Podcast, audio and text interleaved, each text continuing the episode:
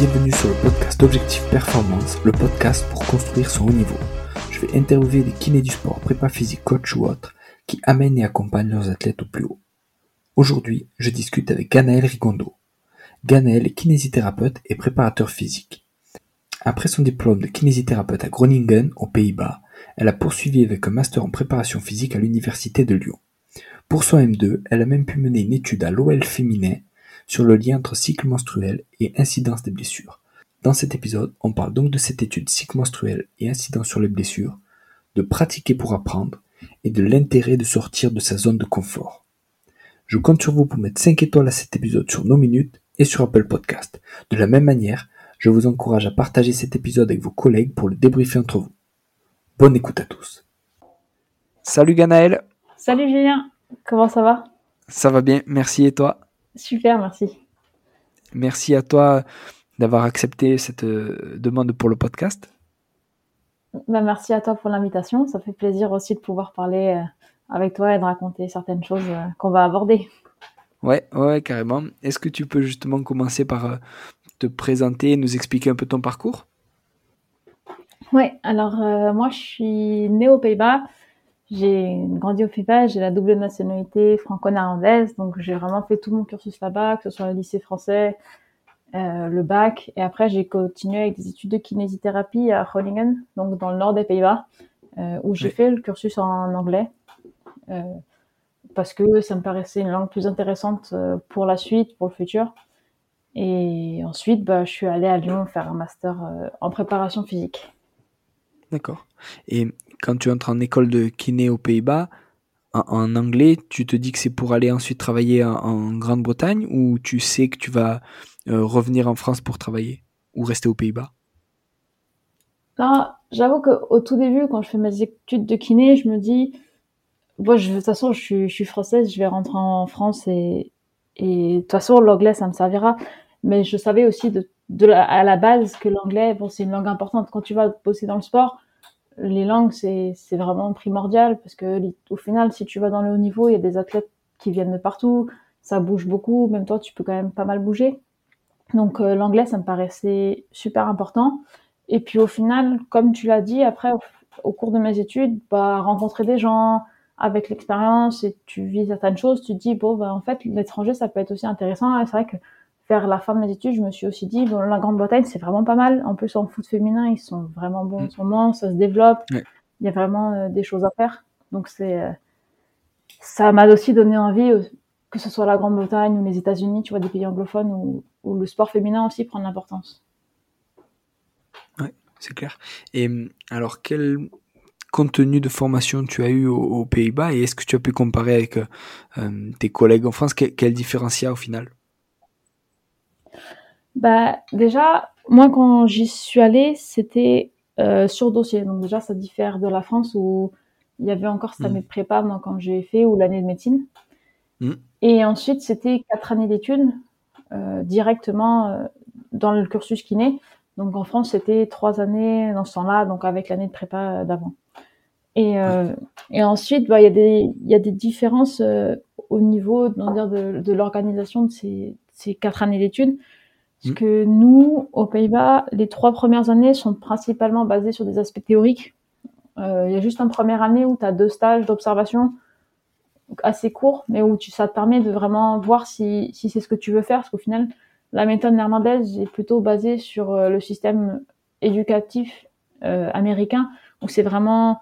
Euh, il, il, t'aide sur toutes tes études, il, il t'accompagne en fait pour voir si ça te plaît. Donc en première année, tu as deux stages d'observation. Et ensuite, après ces trois ans passés vraiment sur des aspects théoriques, tu as une année entière de stage avec un mémoire de fin d'études à écrire. Alors qu'en France, il y a des stages un petit peu chaque année et, euh, et des cours chaque année. Tu vois, ça, ça se complète des deux côtés. Enfin, ça, tu dois le savoir aussi. Euh. Ouais, ouais. Et, et en termes de, euh, on va dire, de matière, c'est quoi? C'est pareil, c'est de la physiologie, de la biomécanique, de l'anatomie, ou tu as des trucs en, en plus ou en, en moins? Ouais, il y a, c'est principalement les mêmes matières, je pense. Euh, c'est bah, de la natte, de la physio, de la bioméca. Euh, il y avait bah, tout ce qui est kiné, de la pratique.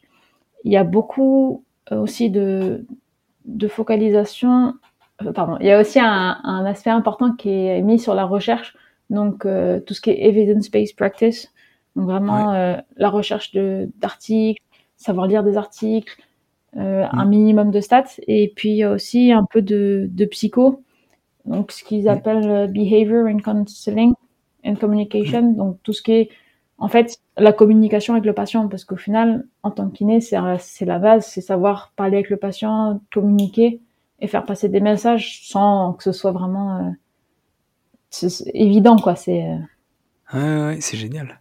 Et, et qu'est-ce qui t'amène après à, à faire le master PPMR à Lyon? Et bien, du coup, euh, c'est, bah, comme je t'avais dit, c'était, euh, c'était vraiment dès que j'ai commencé mes études, je voulais faire kiné du sport. Et au fur et à mesure des, années, je me des, des, quatre, des quatre années d'études, je me suis dit, il manque quand même quelque chose. En quatrième année, j'ai pu faire un stage au CERS, donc à Cap-Breton, où justement il y avait ces deux métiers qui, qui, se complètent en fait et qui travaillent ensemble, que ce soit les kinés d'un côté et les prépas de l'autre. Et je me suis dit, si je veux, enfin moi, ma, vision du kiné du sport, c'est pas juste libérer la tête à la sortie euh, des soins, tu vois, une fois que c'est fini sur la table, bah il, il, va sur le terrain et, et, il se débrouille, tu vois, où il va avec le groupe et, euh, et il travaille. Et au CERS, j'ai vraiment pu voir qu'il y avait, tu vois, il manquait, il manquait cette chose-là. Donc mm. du coup, je me suis dit, et ben, en fait, c'est cette base de prépa physique qui manque. Et, euh, et à ce moment-là, j'ai pu rencontrer Marcelo. Je sais pas si tu connais Marcelo Pereira da Costa, c'était l'ancien kiné de, de, Thiago Silva à Paris et qui travaille au CERS euh, en tant que préparateur physique. Et lui a fait ce, ce double cursus en fait, kinésithérapeute d'abord et après préparateur physique. Et quand je l'ai vu et à, à, force de parler avec lui, ben, je me suis dit en fait c'est ça qui manque et qui permet aussi d'avoir ce, ce, raisonnement en fait de kiné du sport et de, de préparateur physique en réathlé et d'accompagner l'athlète vraiment au mieux sur, euh, sur son mm. retour en fait. Donc je suis partie à Lyon euh, faire le master. Top. Et alors pareil, pourquoi Lyon au final Pourquoi pas une autre euh, université STAPS en France ou justement pourquoi pas une université en Grande-Bretagne vu que tu parlais déjà anglais? Et bah moment-là, je pensais plus à rentrer en France parce que du coup, j'avais pas encore vécu en France. Donc, c'est vraiment plus des raisons personnelles, tu vois. Je me suis dit, bon, ça fait 22 euh, ans que je fais pas, mes parents sont français, je vais, euh, je vais rentrer en France quand même, voir ce que c'est aussi la vie là-bas parce que mine de rien, je connaissais pas ce que c'était de vivre en France. Et, et donc, après, j'ai un peu regardé sur Internet et j'avais l'impression que le, le Master de Lyon était un des plus réputés à ce moment-là, en tout cas. Et euh, donc, bah, j'ai postulé. Et à côté de ça, j'avais aussi regardé un master euh, au Portugal, à Porto, où je m'étais dit, bon, bah, c'était en langue anglaise aussi. Et je me suis dit, si jamais je ne vais mm. pas accepter à Lyon, je pourrais aller faire le, le master à Porto en anglais. Et euh, ça, ça sera toujours un plus aussi à ma formation. Mais c'est vrai qu'à ce moment-là, j'ai pas regardé en, en, mm. Angleterre. Je me suis dit, bon, on va, on va rester un peu plus proche de la maison, quoi. Ouais, ah, c'est énorme. Et tu as fait un stage aussi euh, au FC Nantes, au Loup et à l'OL féminin. À quel moment ça se place dans, dans ton cursus? Ouais, j'ai eu la chance de pouvoir faire, euh, faire ces stages, en effet. Donc, euh, j'ai fait mes deux stages d'observation au FC Nantes avec l'équipe professionnelle masculine. j'ai pu, bah, je remercie Nicolas, Nicolas Bernot aussi, le, le kiné de, du FC Nantes, qui m'a permis de, de faire ce stage. Et donc ça, c'était mes premiers stages de kiné. Puis ensuite, en quatrième année de kiné, j'ai fait mon stage au CERS, donc euh, dix semaines de stage à Cap-Breton, où c'était vraiment, euh, j'étais approfondi dans le milieu du sport. Et ensuite, mm. en première année de master, j'ai fait mon stage au Loup avec les Crabos euh, du Loup. Puis en deuxième année de master, euh, j'ai fait mon stage à l'OL féminin. D'accord, putain, c'est génial. Donc, tu as fait rugby, tu as fait pas mal de foot, tu as fait de la rééducation. Et, et qu'est-ce que tu as préféré et qu'est-ce que ça t'a apporté? Eh ben, c'est c'est plein de choses en fait, c'est plein de choses différentes, surtout parce que bah, du coup il y a d'un côté les stages en kiné, l'autre côté les stages en, prépa physique et en réathlé. Et euh, mm. enfin le stage de première année de kiné, du coup ça ça te confirme en fait ce que tu veux faire. C'est oui ça, ça c'est ça que je veux faire, c'est ça qui me plaît et, et je vais bosser mm. pour. Et ensuite, euh, du coup, bah, le stage au CERS, euh, comme je t'avais dit tout à l'heure, c'est c'est ce qui m'a permis aussi de me rendre compte qu'il me manquait quelque chose en fait que je pouvais pas m'arrêter là euh, après mes études de kiné que que fallait que j'approfondisse. Et euh, et mais par contre ça m'a emmené beaucoup de de bases et de connaissances en, en kiné. C'est au final c'est la pratique qui t'apprend le plus je pense. Donc euh, c'est vraiment là que tu ressors grandi en tant que kiné en tant que kiné. Mm. et et après les, le stage du coup mon premier stage en prépa physique au loup, ça, ça, m'a changé de, de monde un petit peu parce que j'étais vraiment restée dans le monde de la kiné avant. J'ai fait, pas fait STAPS. Donc, je suis, tombée euh, avec des, des personnes qui sortaient de licence STAPS et qui connaissaient tout sur, euh, sur, sur, le sport, quoi, sur tous les exercices que tu peux faire, tu vois, enfin, que ce soit en muscu, toutes les postures, tous les, et j'avoue que sur ça, j'avais des lacunes. Donc, euh, mon premier stage au loup, il m'a, il m'a permis d'apprendre toutes les bases en fait de la préparation physique, de tout, tout en fait. C'est c'est c'est bête à dire, tu vois, mais la base que tu apprends au STAP, c'est que au final, j'avais jamais abordé. Et après, une fois que j'ai eu cette base, ça m'a permis aussi d'approfondir, de commencer le suivi plutôt, de commencer le suivi euh, des athlètes en, en réathlétisation parce que c'était ma mission principale là-bas. Et c'est là où j'ai pu commencer à mettre en relation ce que j'ai vu en kiné et ce que je commençais à voir en prépa. Donc, euh, donc c'était important et c'était intéressant euh, sur cette année-là.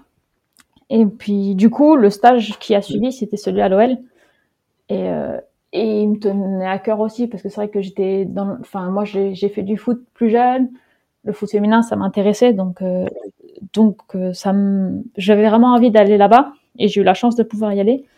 Et en fait, ce stage-là, ça a un peu tout débloqué aussi, je dirais. C'est en fait la première année, ça, ça te met en confiance, tu, tu, tu découvres un petit peu le domaine. Et, euh, et là, ça, m'a permis d'approfondir en fait toutes les connaissances. Tu remets tu mets en relation toutes tes connaissances de kiné, toutes les connaissances que tu as appris en master. Je me suis autonomisée, ça m'a permis de prendre confiance dans la prise en charge de l'athlète BC, tu vois, vraiment. En fait, organiser cette prise en charge du début jusqu'à la fin. C'est euh, c'est pas juste euh, tu fais une séance, euh, voilà, c'est c'est tout. C'est l'athlète tel jour, il a eu sa blessure tel jour. Objectif, le médecin il dit il y a tant de semaines de rééducation, probablement avant la prise en charge en réathlé. Qu'est-ce que tu fais pendant qu'il est avec le kiné? Une fois qu'il passe la, la barrière, on va dire, il sort de, de chez le kiné, qu'est-ce que tu fais et combien de temps tu as avant de retour avec le groupe sur le terrain? Et en fait, tout ça, ça je l'ai vraiment appris, euh, appris avec, euh, avec l'académie de l'OL. Et en fait, tu vois, ces, ces stages, ils sont, ils sont complétés. En fait, c'est, c'est comme si tu remplissais un verre d'eau. En fait, chaque, chaque stage a, une petite couche, tu vois, une, une petite, euh, une petite couche d'eau. Et, et au final, après, le, le, verre, il devient plein, quoi.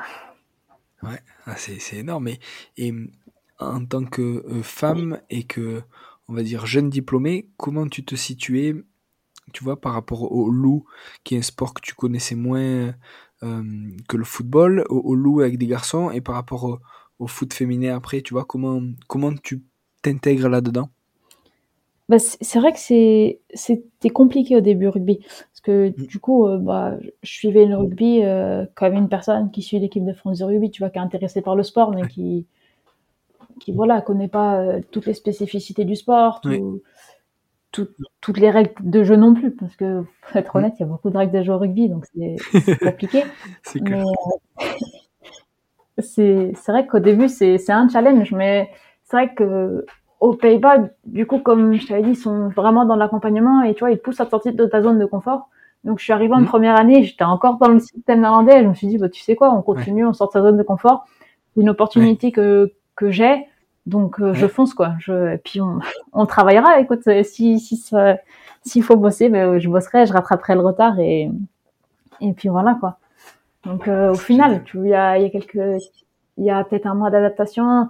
Plus pour les mecs, je pense avoir une fille en réathlé, c'est pas forcément évident non plus. Je, je sais pas s'ils avaient une une stagiaire féminine avant avec avec les Crabos en tout cas.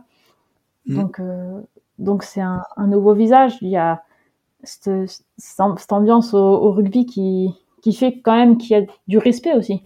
Ils sont quand même très respectueux au rugby, mais c'est c'est c'est un, c'est un sport de brut, je dirais. C'est, c'est, ils y vont pas de main morte et, il faut, faut, faut se fondre dans le truc, mais tu vois, on, on s'y habitue, on, on, rentre dans le projet et puis on, on s'adapte aussi.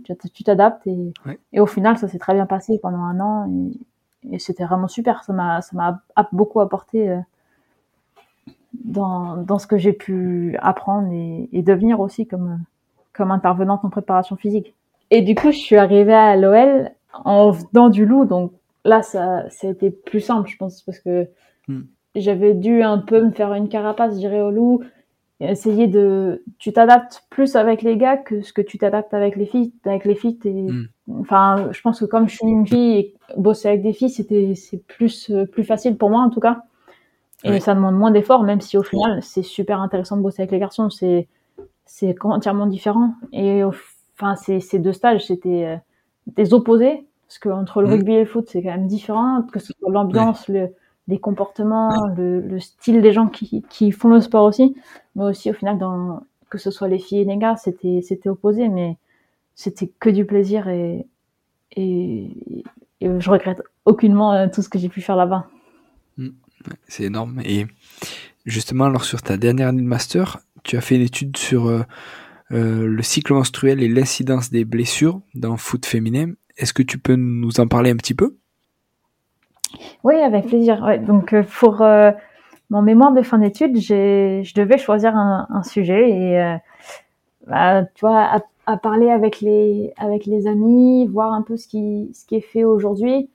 Il fallait choisir un et puis en plus avec ce que les profs te disent, il faut choisir un, un sujet qui est pas trop recherché, enfin un peu mmh. mais pas trop pour que tu aies de la littérature dessus, mais qu'il n'y ait pas la réponse non plus sur ton sujet. Oui. Et, euh, et du coup, je, je, cherchais un sujet qui relie autant la, enfin qui relie un petit peu la kiné et la préparation physique, la réathlée, parce que mine de rien, c'est ce que je voulais atteindre après ce master. En fait, c'était pas être prépa physique euh, d'une équipe, enfin mm. en chef, tu vois, c'est vraiment euh, faire de la réathlée. Donc je me suis dit, c'est le moment où je peux relier un peu tout ce qui est kiné et prépa. Et, euh, et donc j'ai trouvé ce thème du cycle menstruel qui me paraissait super intéressant, surtout que j'étais chez, j'étais en stage avec des filles. Euh, le foot féminin, c'est, ça se développe, euh, c'est recherché, tu vois, c'est, c'est l'occasion aussi de le, de le, faire.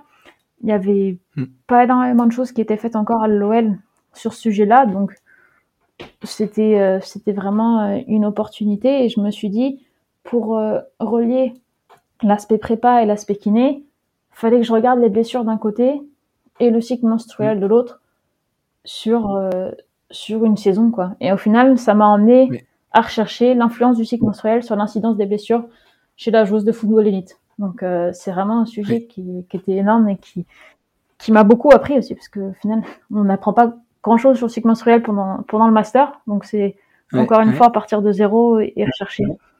Et, et, quel âge avaient euh, tes joueuses alors? Alors, du coup, j'ai j'ai eu la chance de pouvoir euh, inclure le groupe professionnel euh, sur cette étude-là. Mm. Donc ça fait que mon l'écart était plus grand. J'avais du coup l'équipe U19 féminine, donc âgée de 16 ans et plus, jusqu'à l'équipe professionnelle qui était âgée jusqu'à 34 ans à ce moment-là. Donc ça fait que j'avais des filles qui étaient de, qui avaient de 16 ans à 34 ans. D'accord, super. Et combien de filles tu as eu Et en tout, j'avais 53 joueuses. Euh, il y en avait 31 en U19 et 22 sur, euh, sur l'équipe pro. Du coup, ce qui fait que c'est un, un nombre de joueuses intéressant, même si au final, pour une étude, c'est toujours intéressant d'en avoir plus, mais à ce moment-là, bah, c'est mm. c'est ce que je pouvais faire. Et donc, c'était déjà pas mal pour, euh, pour, pour cette étude-là. Et comment tu répertoriais les blessures? Est-ce que tu étais en lien avec les euh, staffs médicaux, avec les médecins, ou est-ce que tu passais directement par les joueuses et c'était, euh, on va dire, un genre de questionnaire auto-rapporté? Comment tu faisais? Alors, euh, pour les blessures, j'ai eu la chance de pouvoir travailler avec les staffs médicaux des deux côtés. Donc, je les remercie encore d'ailleurs parce que au final, euh, eux m'ont beaucoup aidé, surtout euh, David Moriès, le, le, médecin des pros, qui, mm. qui, était très intéressé par le sujet et qui m'a qui m'a en fait donné accès aux, aux blessures des joueuses sur mm. sur ces trois dernières années. Donc, pareil chez les chez l'U19, j'ai eu le listing des blessures des trois dernières années avec la joueuse, quelle joueuse était blessée, la date de la blessure où est-ce qu'était la blessure et quel type de blessure c'était.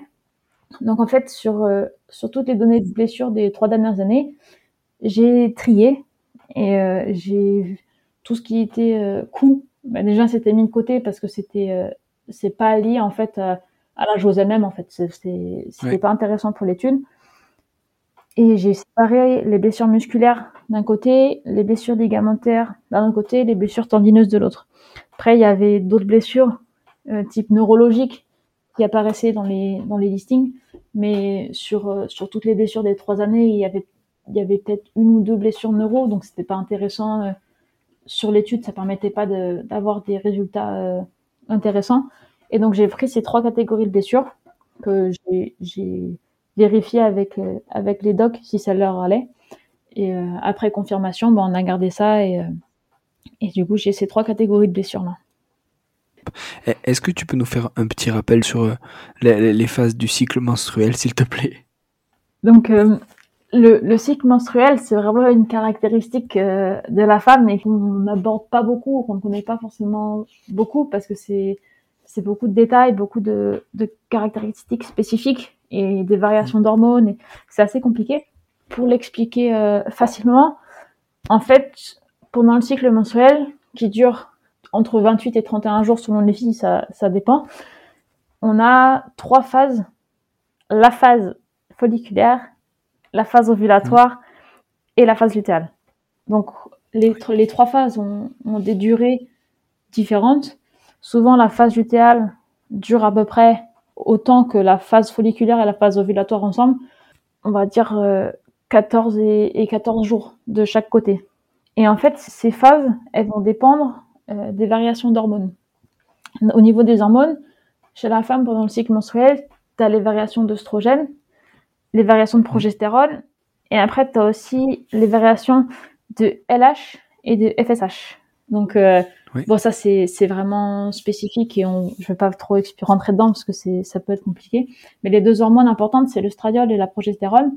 Et en fait, le stradiol, pendant le cycle menstruel, la concentration va pouvoir être multipliée par 5 et la progestérone, sa concentration va être multipliée par 30 à certains moments. Et en fait, ces, ces variations de concentration vont en fait séparer le cycle menstruel en différentes phases. Et c'est ce mmh. qui était intéressant en fait, c'est de voir si ces variations d'hormones ont un impact sur les blessures et sur la femme, sur sa performance et tout ce qui peut aller avec. Et en fait, à ce moment-là, il y avait quand même peu d'études qui étudiaient l'analyse en fait entre le, le cycle menstruel et les blessures et plus qui analysait le cycle menstruel et la performance. Donc, en Angleterre, là, il y a beaucoup d'études qui sont faites, surtout chez les féminines de Chelsea, où il y a des études qui sont faites sur le cycle menstruel, où ils travaillent avec le cycle menstruel. Et vraiment en lien avec la, la performance, ils commencent à s'intéresser aussi un peu plus aux blessures.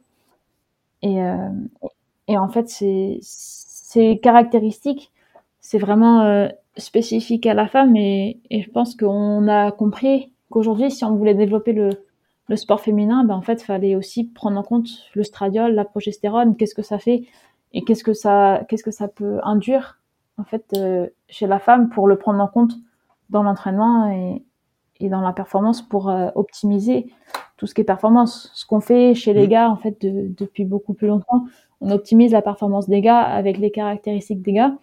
Mais en fait, maintenant, on est en train de le développer chez les filles, c'est optimiser la performance des filles avec les caractéristiques féminines et spécifique aux femmes.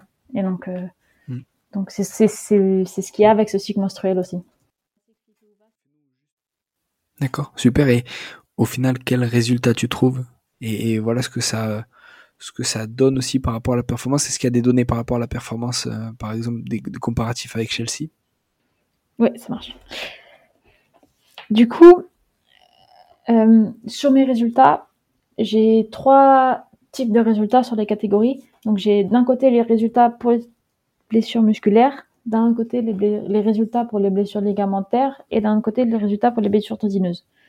Donc pour chaque catégorie de blessures, j'ai divisé les joueuses en quatre catégories d'âge, les moins de 20 ans, les 20-24 ans, les 25-29 et les plus de 30 ans, pour permettre de différencier après peut-être si j'avais les résultats ou pas, des applications pratiques que je pouvais en tirer et peut-être différencier en fait euh, pour chaque équipe.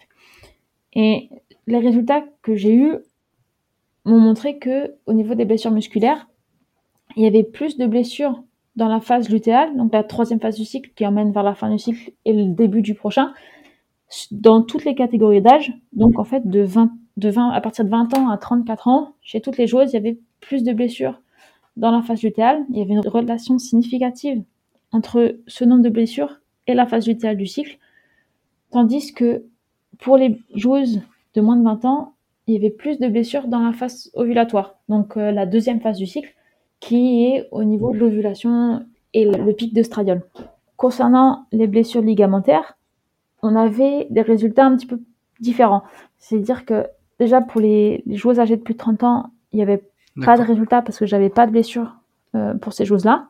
Et ensuite, pour les 20, 24 ans et les joueuses de moins de 20 ans, il y avait plus de blessures pendant la phase lutéale. Donc là, ça changeait pour les moins de 20 mm. ans, qui se retrouvaient avec plus de blessures pendant la phase lutéale. Et ça restait pareil pour les 20-24, mm. qui avaient encore toujours plus de blessures pendant la phase lutéale. Et par contre, pour les joueuses âgées de 25-29, il y avait plus de blessures pendant la phase ovulatoire. Donc, ça montrait des différences, et c'est ce qui était intéressant sur ces résultats, et ce qui était intéressant de différencier en fait le type de blessure musculaire, c'est que pour chaque blessure, en fait, il peut y avoir des différences et ça vaut le coup d'aller approfondir encore un peu plus. Et ensuite, pour les blessures tendineuses, j'ai pas de relation significative entre le nombre de blessures et le cycle menstruel. Donc, il n'y a pas de relation en fait entre cette phase du cycle et le nombre de blessures. Donc, est-ce que c'est lié mm. au fait que j'ai pas assez de blessures tendineuses? C'est possible parce que sur euh, sur les, les 182 blessures enregistrées dans, dans mon mémoire, j'en ai seulement 19 tendineuses, donc c'est pas un échantillon assez grand, je pense, pour euh, pour montrer une relation. Mais, euh, mais ça vaut le coup aussi de, de regarder peut-être sur un, un, plus grand échantillon, voir s'il y a une différence ou pas, s'il y a une relation, si... et comparer en fait aux blessures musculaires et ligamentaires. Quelle application au final tu peux en tirer sur le terrain et pour les gens qui entraînent des femmes notamment en pratique, en quoi ça peut aider? Ouais, alors pour les applications pratiques, c'est en plus la partie qui, qui m'intéressait le plus au final aussi dans ce mémoire, c'est parce que la théorie, c'est bien, les labos, c'est bien, mais faut vraiment faire, euh, faire cette euh, relation entre ce qu'on fait dans les labos, ce qu'on fait sur le terrain et les résultats qu'on peut avoir sur le terrain. Et c'est ce qui, je trouve, manquait encore aujourd'hui sur euh, toutes les études sur le cycle menstruel, c'est que en fait, on, on, reste du côté labo, on reste sur, sur les données et on n'essaye pas de retranscrire sur le terrain. Et c'est ce que, ce que fait Chelsea de plus en plus euh, c'est de retranscrire en fait ces, ces, infos sur le terrain. Mais malheureusement, il n'y a pas encore assez d'accès et assez de, assez de données, assez d'informations pour relier euh, eux ce qu'ils trouvent sur la performance et, euh, et, moi ce que j'ai pu trouver sur les blessures, même si j'espère qu'on on pourra le faire plus tard. Mais du coup, moi ce que j'ai pu ressortir de mes applications pratiques, c'était que ça pouvait intéresser deux branches du staff d'une équipe. C'est d'une part le staff médical, donc que ce soit le docteur ou les kinés, et se dire, ok, une fille qui a des DOMS, des, DOMS, donc des, des, courbatures élevées dans la phase lutéale et la phase ovulatoire, faut que je fasse attention, parce que peut-être que derrière ça peut péter, et est-ce que ça vaut le coup de raccourcir l'entraînement? Est-ce que je fais des soins spécifiques? Ou pas Ben, je sais pas, mais faut, ça faut peut-être, faut peut-être y penser quoi. C'est, c'est quelque chose que le, les docs peuvent peut-être analyser et les kinés peuvent être aussi sensibiliser les choses. C'est-à-dire, fais gaffe parce que là, tu as, beaucoup de, as beaucoup de, de courbatures. Où est-ce que tu en es dans ton cycle, toi? Ou la, la, joueuse, si elle est plus à l'aise à en parler avec le doc, dans ce cas-là, en parler avec le doc. Mais il y a cette partie euh, courbature d'hommes importante, je pense, d'un point de vue staff médical.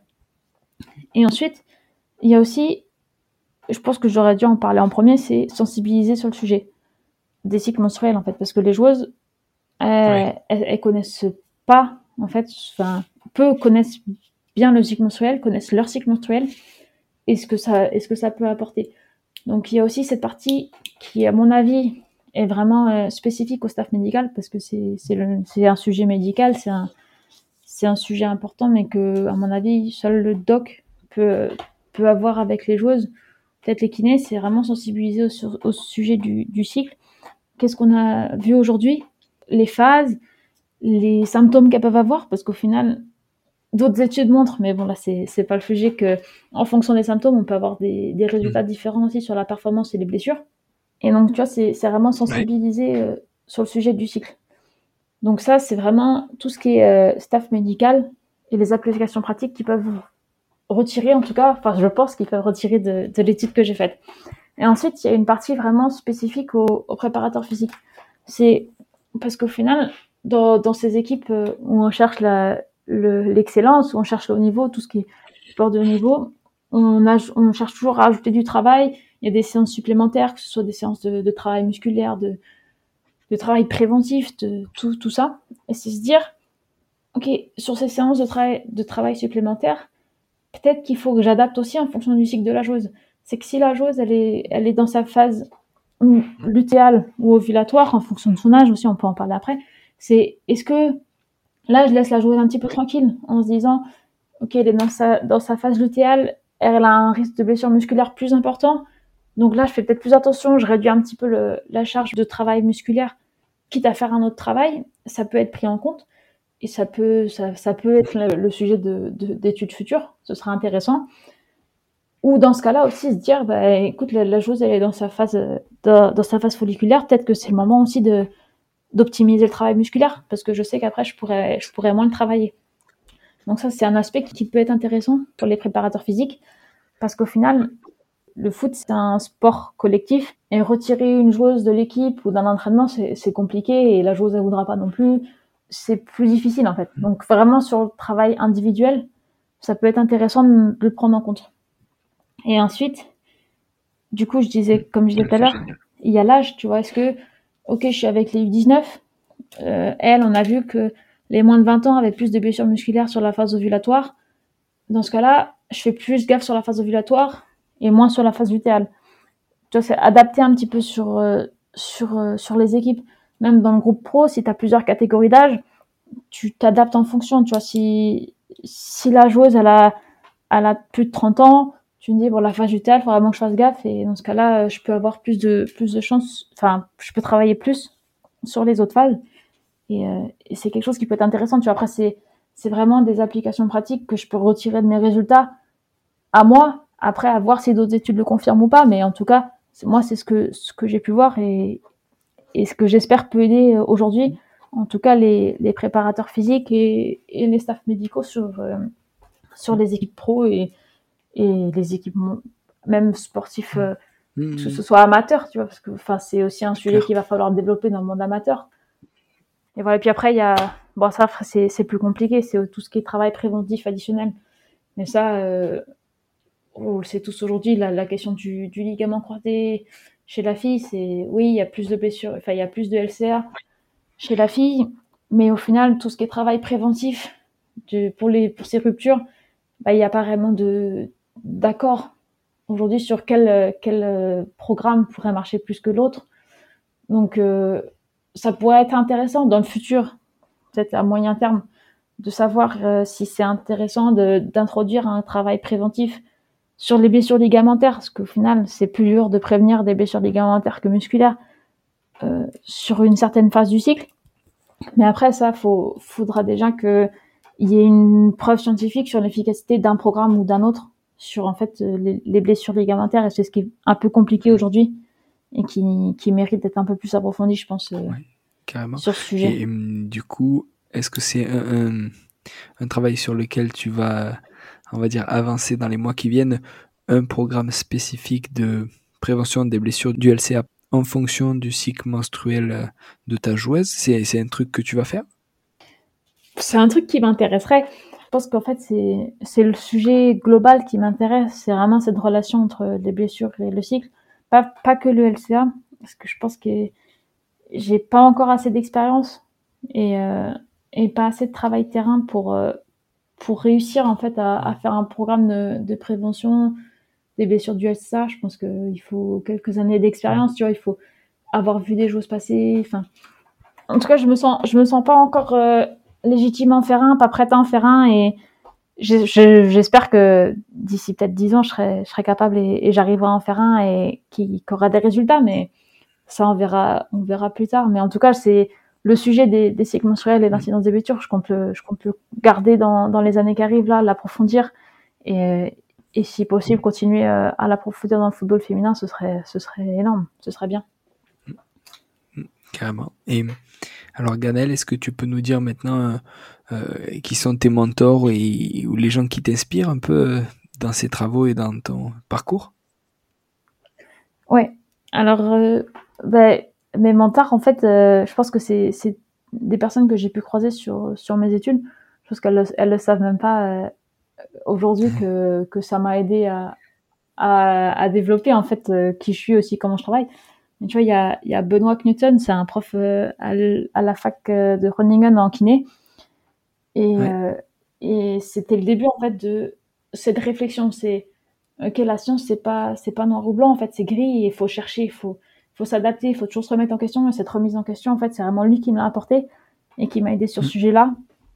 Ensuite, il y a eu ben, Marcelo euh, Pereira da Costa mm. au CERS qui, qui m'a fait me rendre compte en fait que la partie qui me manquait, c'était vraiment la préparation physique. Et ça, ça, c'est, ça a été un, un, gros pas aussi dans, dans mon cursus jusqu'à maintenant.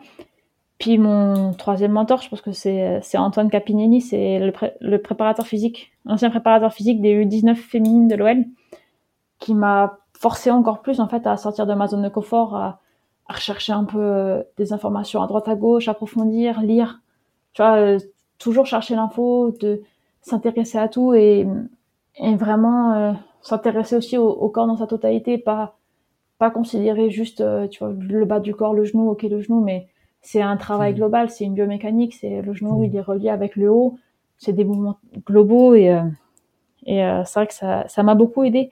Et je pense que ces trois, ces trois gars-là, ils m'ont, c'est un peu mes mentors jusqu'à maintenant et ils m'ont aidé à, en fait, à, à, construire ma façon de penser aussi. Et, et je pense que c'est, c'est ce qui est important, euh, c'est de réussir à, à se construire en fait son, sa façon, sa réflexion et, et réussir à, à s'organiser dans la tête, quoi. Mmh. Carrément. Et justement, est-ce que tu as des, des, livres à nous conseiller ou dans lesquels tu replonges régulièrement et, qui t'aident à avancer? Ouais, alors ça va, ça va sonner un peu bateau, mais euh, j'avoue que le livre d'Anat, euh, ça reste, ça reste la base. ça, C'est la base. La, c'est toujours euh, aussi intéressant et c'est, barbant quand on est en, on est en études, mais au final, après, on se rend compte que c'est, c'est, la base. Quoi. C'est, tout, tout ce qui est origine, enfin, insertion, fonction, le, le travail en, en, symbiose de différents muscles, enfin, en fait, le fonctionnement, euh, le fonctionnement des muscles, c'est la base de tout. Puis après, il y a les livres de, bio, de bioméca au final, parce que, enfin, je l'ai, vite fait dit tout à l'heure, mais le genou, il travaille pas tout seul, il travaille avec la cheville, il travaille avec la hanche, il travaille avec le haut du corps, tout ce qui est gainage. Au final, qu'est-ce que ça t'apporte Le travail sur le, les membres suples, les membres infs et cette stabilité en fait totale. Donc euh, tout ce qui est tout ce qui est bioméca et anat, euh, je pense que c'est mes c'est mes livres euh, préférés de, à rouvrir, tu vois, le, soir de temps en temps et, regarder un petit peu ça. Et après sinon sinon ouais non, je dirais que c'est vraiment mes livres mes livres préférés. Même si bon c'est c'est théorique hein, mais mais ça, ça aide toujours. Ouais, tu as raison. Et si les gens qui nous écoutent ont, des questions sur ton étude et, euh, veulent même peut-être euh, t'aider à la poursuivre, où c'est qu'on peut te contacter? Est-ce qu'il y a des réseaux, euh, est-ce qu'il y a un réseau social sur lequel tu es le plus actif que d'autres ou comment on fait? Ouais, sur euh, sur LinkedIn, je suis assez je suis assez présente, je regarde assez régulièrement, donc euh, si jamais sur LinkedIn, on peut m'envoyer des messages et puis sinon j'ai une adresse mail aussi, c'est g.rigondo, donc euh, r i g o n d u d gmail.com. Donc si jamais euh, certains ont des questions sont intéressés, moi je suis toujours, je suis toujours euh, contente de pouvoir en parler et, approfondir le sujet qui, je pense mérite d'être approfondi. Et j'espère que moi aussi je continuerai dans le futur et que on arrivera à développer plus ce sujet. Mmh. Carrément, carrément, t'as raison. As raison. Ganel, merci beaucoup. Ben, merci beaucoup à toi. Hein. C'était un plaisir de, de pouvoir discuter. Ouais, et on, va suivre ça de près justement, euh, voir si ça continue et ce que tu disais notamment euh, tout ce qui est euh, LCA et notamment chez la joueuse de foot féminin et ce qui va suivre peut-être programme de prévention dans les années qui viennent, j'espère. Ouais, bah, j'espère aussi. Bah, j'espère qu'on aura l'occasion d'en reparler peut-être dans les années qui arrivent, hein, qui sait, si, si j'approfondis le sujet et qu'il et y a des résultats. Yes. Merci beaucoup, Ganel. À bientôt. Salut, à bientôt. Voilà, Merci d'être allé au bout de cet épisode, j'espère que vous êtes régalés. Si vous voulez m'aider, le mieux est de partager cet épisode sur les réseaux sociaux, notamment en story sur Instagram. Parlez-en autour de vous et n'hésitez pas à me faire un retour ou à me proposer des personnes à interviewer. Pour l'épisode 38, qui sortira le 24 novembre, je discute avec Pierre Barieux, qui est Director of High Performance au Toronto FC en MLS et qui intervient pour la FIFA dans de nombreux pays du monde. Il nous parlera de formation, de précision, de GPS et visual tracking ou encore de return to play. À suivre. Merci pour votre écoute et à très bientôt pour un nouvel épisode.